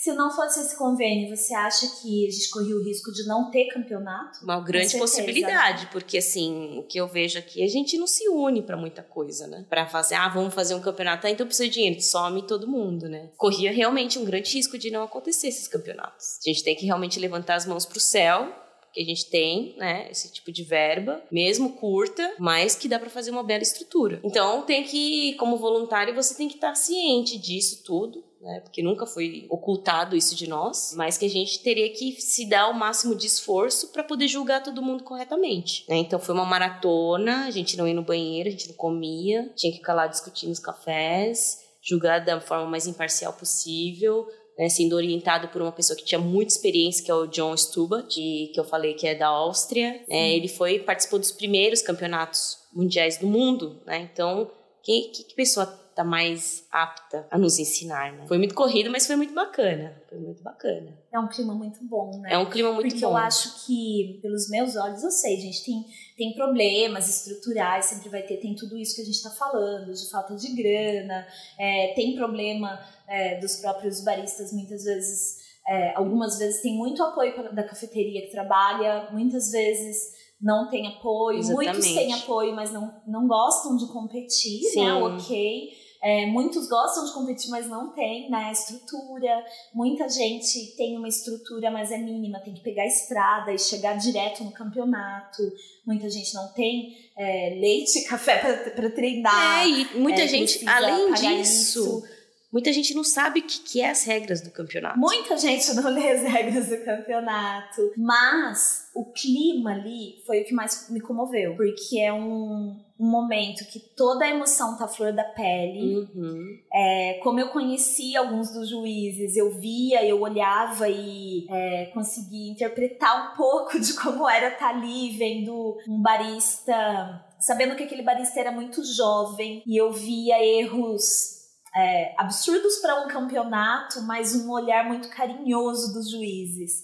Vendo uma nova geração se formando, pensando talvez, nossa, ano que vem, será que esse cara putz, ele tem potencial ele errou em muita coisa, vai conseguir uma colocação ruim, mas ano que vem, se essa pessoa competir de novo, será? Né? Eu não tinha acesso a provar nada, e eu Uhum. também não tinha acesso às fichas de avaliação. É. E eu queria saber como que é, né? Vocês chegam a dar, a dar é uma avaliação muito, como se diz, muito técnica, ou tem alguma coisa, olha, é, se você por aqui, se você caprichar mais nisso daqui, na parte técnica disso daqui, tenta de novo. Como que, como que é essa avaliação dos baristas? É, então, a Ainda gente vamos entrevistar baristas de campeonato e tal, mas eu quero esse outro olhar de quem tá ali para julgar, né? É, a gente sempre quando julga um campeonato, a gente tá buscando o campeão, né? Antes de tudo. E alguém que saiba representar bem o país, né? Que infelizmente tem que se falar outra língua, né? O inglês é um pouquinho é é uma barreira, né, para alguns competidores, mas a gente tá realmente buscando alguém que possa representar bem o Brasil. Conjunto de muita coisa. E é o então. conjunto de muita coisa. Porque senão não só olhar uma carinha bonitinha e falar, ah, isso aqui pode ir. Não, a gente. Ou só a parte técnica, É, exatamente. mas o atendimento ali, a, a apresentação, A é o apresentação, atendimento é. aos juízes, né? É, que assim, não- a gente nem se considera como juízes nessa hora, a gente é um cliente, como se fosse um cliente que tá lá vivendo uma experiência. show, né? é. Você não vai se apresentar ali como você atende o cliente no dia a dia. É, Eu falo muito que é a hora do show. É a hora do show mesmo. Mas o que a gente avalia mesmo é tecnicamente, a gente tem várias fichas de avaliação da parte sensorial, né? Que tem vários tipos de juiz, que é o sensorial e o técnico, Uhum. né? Então a gente avalia o tecnicamente o que, que ele está nos dando. Existem categorias lá de a gente avalia por cada bebida, só o expresso, a bebida com leite, o drink. A gente avalia o que, que ele falou realmente está batendo com o que está sendo apresentado na xícara. Então não adianta o barista vir com um texto lindo, maravilhoso, Sim, Falando que encontra- é. o que você tá provando. que a gente olha assim, na hora que prova, a gente bebe todos os cafés, né? A gente chega até a ter, às vezes, uma overdose de café, porque a gente precisa realmente provar esse café e anotar tudo que a gente está vendo nesse café, né? Tá sentindo. Então, isso pesa muito na avaliação. E são quatro avaliações sensoriais, né? Mais o juiz principal. Então, é o conjunto, é a soma dessas notas que tem que estar dentro de uma. Não adianta o juiz falar assim, ah, eu gostei muito. Mas ele precisa falar, gostou muito por quê? tudo tem que ser explicado. E assim a gente acaba entrando num consenso, né? Esse café realmente é bom? Então, vamos dar nota, né, muito parecida. Mas assim, não adianta um dar uma nota muito boa e o outro dar muito baixa, né? Porque aí alguma coisa está errada. Tudo bem. Então, porque tem uma calibragem antes, Sim, né? a gente passa por pra dois quem não né? sabe, é, para você ser juiz, também você não precisa ser key grader, Não, mas você é do, do mercado, já tá ali, as pessoas são selecionadas e vai fazer uma calibragem. é, a gente passa por um workshop, na Um verdade, workshop, de dois tá. dias, explicando tudo que, que é o campeonato. E as regras mudam, né? E as regras então é muito mudam. necessário que tenha sempre esse Sim, workshop. Sim, então a gente já dedica dois dias antes, vai lá, né? Às vezes paga do hotel, do próprio bolso também, para que isso fique bem claro que a gente não está lá porque a gente é, é, né? A gente é estrela, mas a gente faz porque a gente gosta mesmo, né? Passa por dois dias de workshop explicando cada categoria, cada coisa que a gente tem que avaliar, como ser a forma mais justa possível. Então, né? na hora ali dessa avaliação, é parecido um pouco com o concurso, né? Nada pode destoar extremamente. Sim, Senão, vocês vão ficar lá discutindo muito tempo antes de abrir aquela porta da sala dos juízes. exatamente. Tá, então porque assim, né, principalmente nesse campeonato, que eram muitos campeonatos no mesmo dia, eu ouvi muito barista falando, poxa, mas a pessoa tá lá o dia inteiro provando café, então vai ser injusto, porque eu me apresentei por último.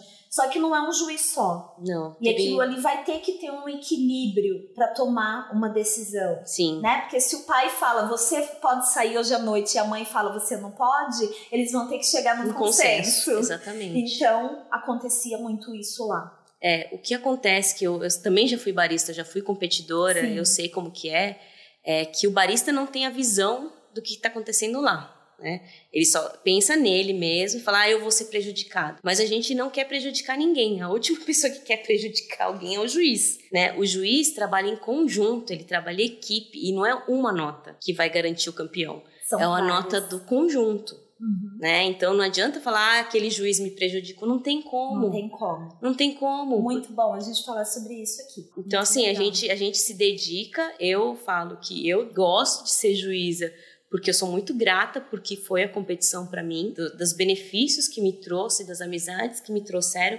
Por isso eu continuo julgando. Porque se Há realmente. quanto tempo você é juíza de campeonato? Já vai fazer três anos já. Tá. E teve alguma situação que você. Porque foi muito difícil pra mim, eu não quero mais apresentar campeonato, não. Eu ficava muito emocionada, muito comovida em algumas vezes. Sim. Ou porque a pessoa errava, ou porque a pessoa, nossa, fazia uma apresentação incrível e é, eu sei que você tá ali tecnicamente, mas teve alguma situação, não precisa citar, né? Mas teve alguma. é, é, não precisa citar de que- quem foi que se Uhum. apresentou, mas algo que pegou e que você teve que segurar o choro, que você ficou muito comovida por algum. Ah, teve sim. Teve um que me lembrou, né? Quando eu estava competindo. Sim, olhava até os gestos da pessoa, Você me lembra. É, eu me ali. vi ali, né? Aí teve que, né, meio que segurar o choro ali, né? A emoção do momento e. No último campeonato agora? Não, Já foi, foi. Acho que foi em São Lourenço. É, me emocionou bastante, assim. Aí depois eu fui lá pra trás, dei uma choradinha, assim, porque me lembrou, né? Falei, nossa, que legal, né? Viver depois onde eu tô. né? Tô Então, até emocionada. é, até eu tomei emocionada. Mas foi muito bacana, né? E assim, a gente tem que motivar os competidores, né? Porque a gente também não pode chegar lá e emocionar, né? Mesmo que você tinha perguntado, posso te dar uma dica, né? Né? Eu não posso, né? A gente, a gente Sim. quando, quando juiz, a gente não pode fazer coaching, né? A gente não pode chegar lá e falar assim, ó, você precisa melhorar nisso, nisso, nisso. A gente tá meio que proibido, a gente faz Ah, um, um- um, pacto, né, entre nós mesmos que a gente não pode, Tem né? que ter uma coisa mais fria mesmo. mais fria, Tá. porque assim, é aquele momento. E aí, assim, tem, tem competidores que ainda ah, o que, que eu posso melhorar? Eu falo, olha, lê a regra, né? É a primeira coisa de tudo, porque senão a gente acaba se envolvendo emocionalmente você não mesmo. vai ser parcial. É, Mesmo exatamente. que seja depois. Sim. Você vai encontrar essa pessoa de novo num outro campeonato. Você vai julgá-la de novo e pode gerar um. Entendi. É, e aí, às vezes, a gente tem essa coisa até de, de conflitos, né? A gente, a gente tá muito claro. Se a gente treinou alguém, a gente já não pode mais ser juiz, né? É, essa é a regra clara. A gente não pode ter relacionamento, nem profissional, às vezes, nem amoroso, às vezes, né? Sim. Então, isso, pra ver como o campeonato é sério, né? Sim. Mesmo sendo voluntário, mesmo sendo, sendo remunerado, o negócio é, você sério. pode estar ali, mas na hora da apresentação, dentro do campeonato que aquela pessoa se apresenta, você não vai julgar ninguém. Não, vai ajudar. Né? Você vai estar só em outro campeonato que Sim. aquela pessoa, Sim. que é ou da sua família, ou tem alguma relação, ou você treinou, naquele você não vai estar, Sim. né? É, porque eu já treinei algumas pessoas e eu fui barrada de, de julgar. Sim, né? Exatamente porque eu posso influenciar alguma com coisa, certeza. né? Então eu acho muito justo, né? É muito Tudo muito justo. justo. Sim, muito legal. A gente está aqui com a Cecília Sanada, agora falando sobre é, como é, né, ser juíza em campeonatos de barismo. E você está ouvindo o podcast Pura Cafeína.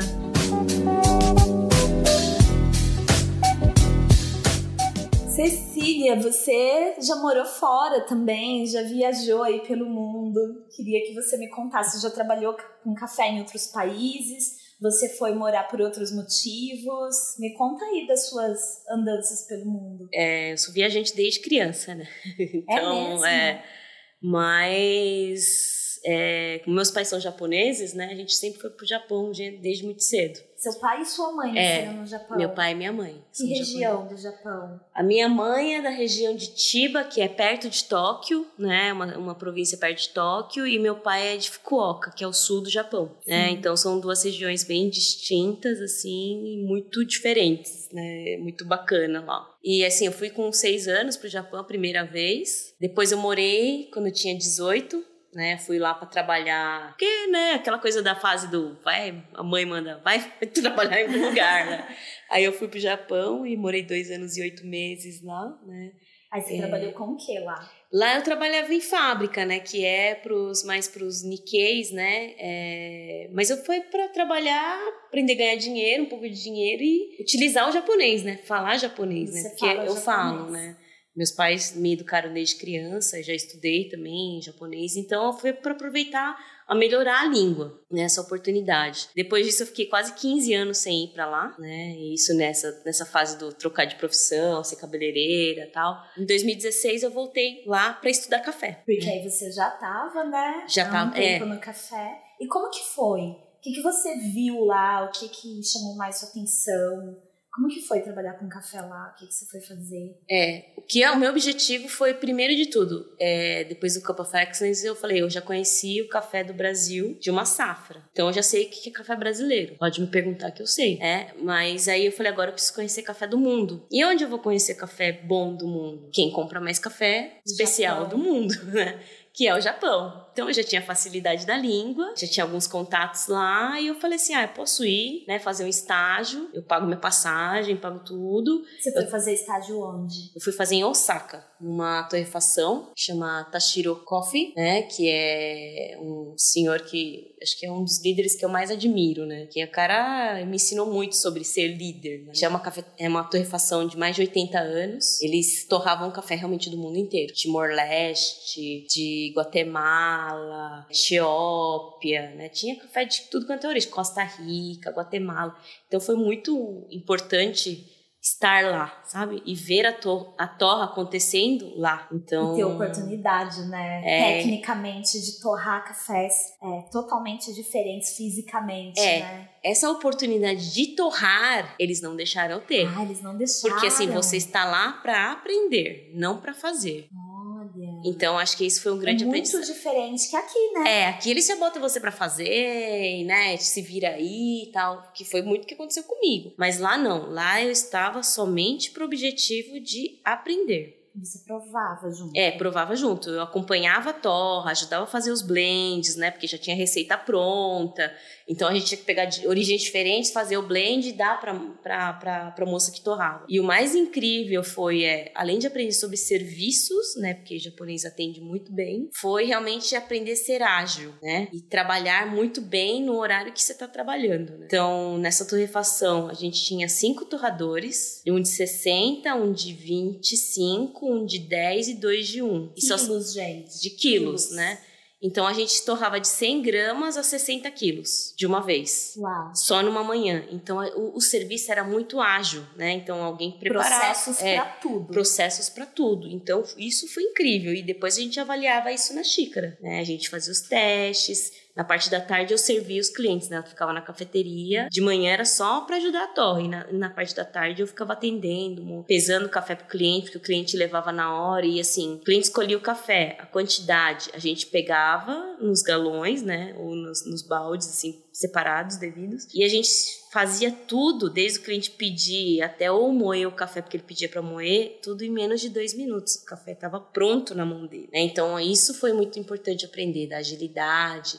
O que, que o cliente japonês gosta, né? Lá, o que, que eu aprendi muito é não julgar torra, né? Porque lá a torra é mais escura. Mas lá tem os problemas de exportação, o café demora tantos dias para chegar, então como eu vou falar mal de uma cultura que já está consolidada assim? Então abri muito uma a parte técnica também, né? É, Esse e- café já chegou de um outro jeito, como É. você vai potencializar o que você pode potencializar nesse café. E exatamente, e E essa lá, parte da cultura. e lá, por exemplo, assim, você toma um café com torra escura, mas não tá amargo, né? Então não é isso que eles trabalham, não é esse ponto que eles trabalham. Então eles conseguem, né? japonês é muito certinho, muito focado. E lá, por exemplo, eles não gostam de acidez. Então, eles preferem doçura, xícara limpa, né? Isso que é importante para eles, não acidez, né? Então, foi um outro ponto de vista, né? Então, foi muito bacana estar lá durante eu trabalhei lá quase três meses, né? Dedicava, eu trabalhava para eles e eles me davam hospedagem. Então foi muito bacana. Depois eu fui para uma outra cafeteria, né? em- isso foi em Ehime, que é uma outra ilha do Japão, já bem mais interior. E eles tinham cafés Cup of Excellence do mundo inteiro. E a cidade era pequenininha, né? A cafeteria era no meio do nada e as pessoas compravam café a tipo 30 dólares 100 gramas. Qual é? A, cafeteria chamava Branch Coffee, né? Que é tipo um galho, né? Aham. café, cafeteria galho, né? Mas eu também conheci esse cara no Brasil e falei, eu topo ir trabalhar, né? Pra aprender, aprendi muito também, é, entender o gosto do, do, do japonês, até no, no interior, no mais extremo interior, né?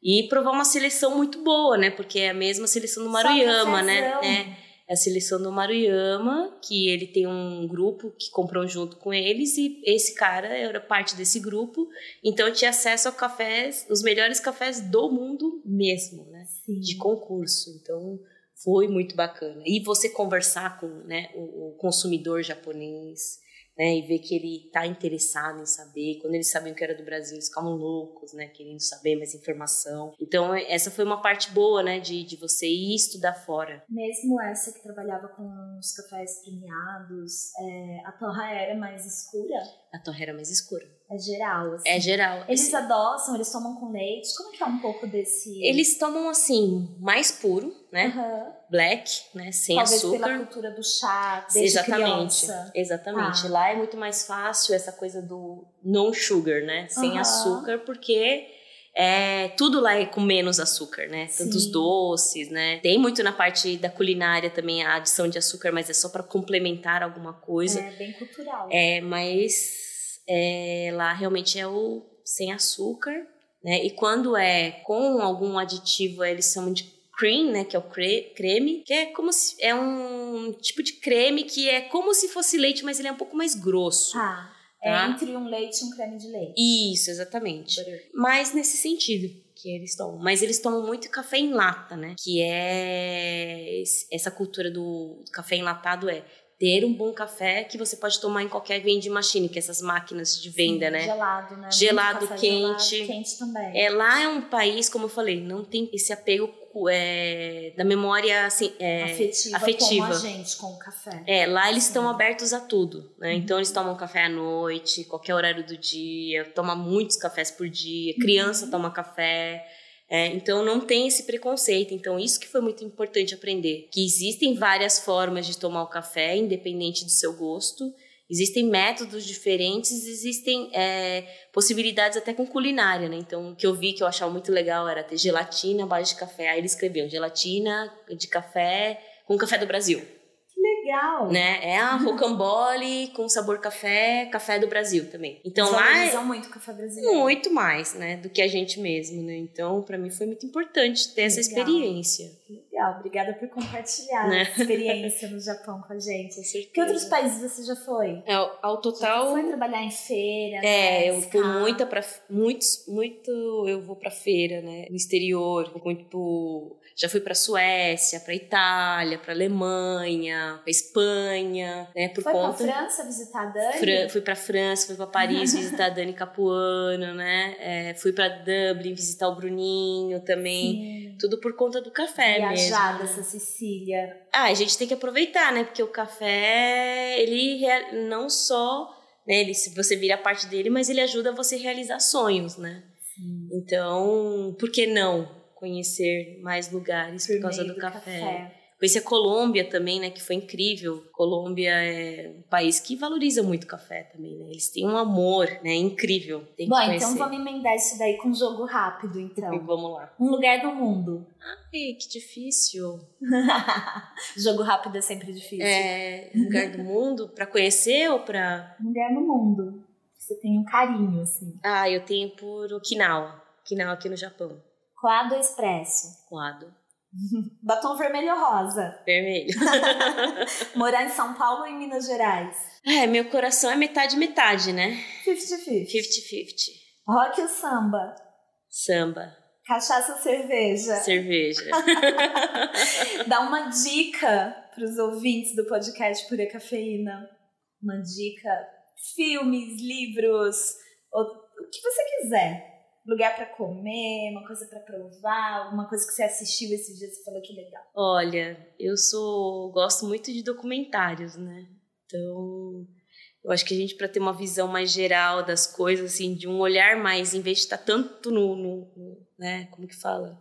Tanto no problema, eu acho que aquele One Strange Rock que é do Discovery, que é, aquele que é o Will Smith, narrando Eu chorei sobre várias os- vezes.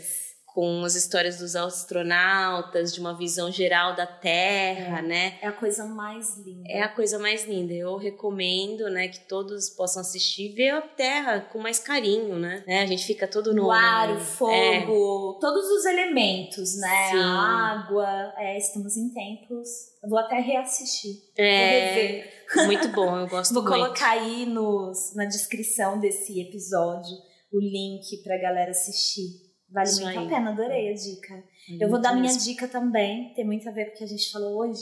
Vou dar a dica do curso preparatório para a prova que grader da Verônica Belchior. Vou colocar aqui o link do Instagram dela. Ela dá um preparatório que é como se fosse a prova mesmo, né? Uhum. De Bacana. grader. Muito legal, vale muito a pena aproveitar enquanto ela tá no Brasil. Eu sempre falo, essa menina vai acabar indo morando em outro país, assim, é muito requisitada, né? E, E tem tá que, aí. né? É, é, tem que, tem que se, se aventurar e ficar viajada também, igual a Cecília. Ela já é também, a Verônica, bem viajadona, mas tenho muito orgulho, assim, do trabalho dela e a seriedade, né, que ela tem para ensinar, o comprometimento, a responsabilidade. É difícil, né, ensinar, a gente sabe. E, então tá aí o link do curso dela. E, Sé, muito obrigada, Obrigada amiga. a você. Que que emoção, gente. A gente tá aqui se abraçando, comemorando esse episódio. Uma honra pra mim te entrevistar. Obrigada. Aprendo muito com você. Você inspira muito, inspira muitas mulheres. A gente não falou sobre isso, mas enfim. Nem precisa, né? Tá aí tu- toda a vida dessa menina é, de dedicação aí ao café, tudo misturado, Cecília e café. É uma mulher inspiradora. Garotas, É, lutem como a Cecília, vocês vão chegar num lugar legal aí no café. Não precisa lutar, é só, é só chegar junto. Diária, né? dia a dia, né? De, de dedicação, seriedade com o trabalho e com amor, né? Essa Com coisa com essa certeza. leveza que você faz, que eu amo isso, é muito inspirador. É isso, mais um episódio aí do podcast Pura Cafeína. Mais informações lá no purecafeína.com.br sempre. Até a próxima, galera.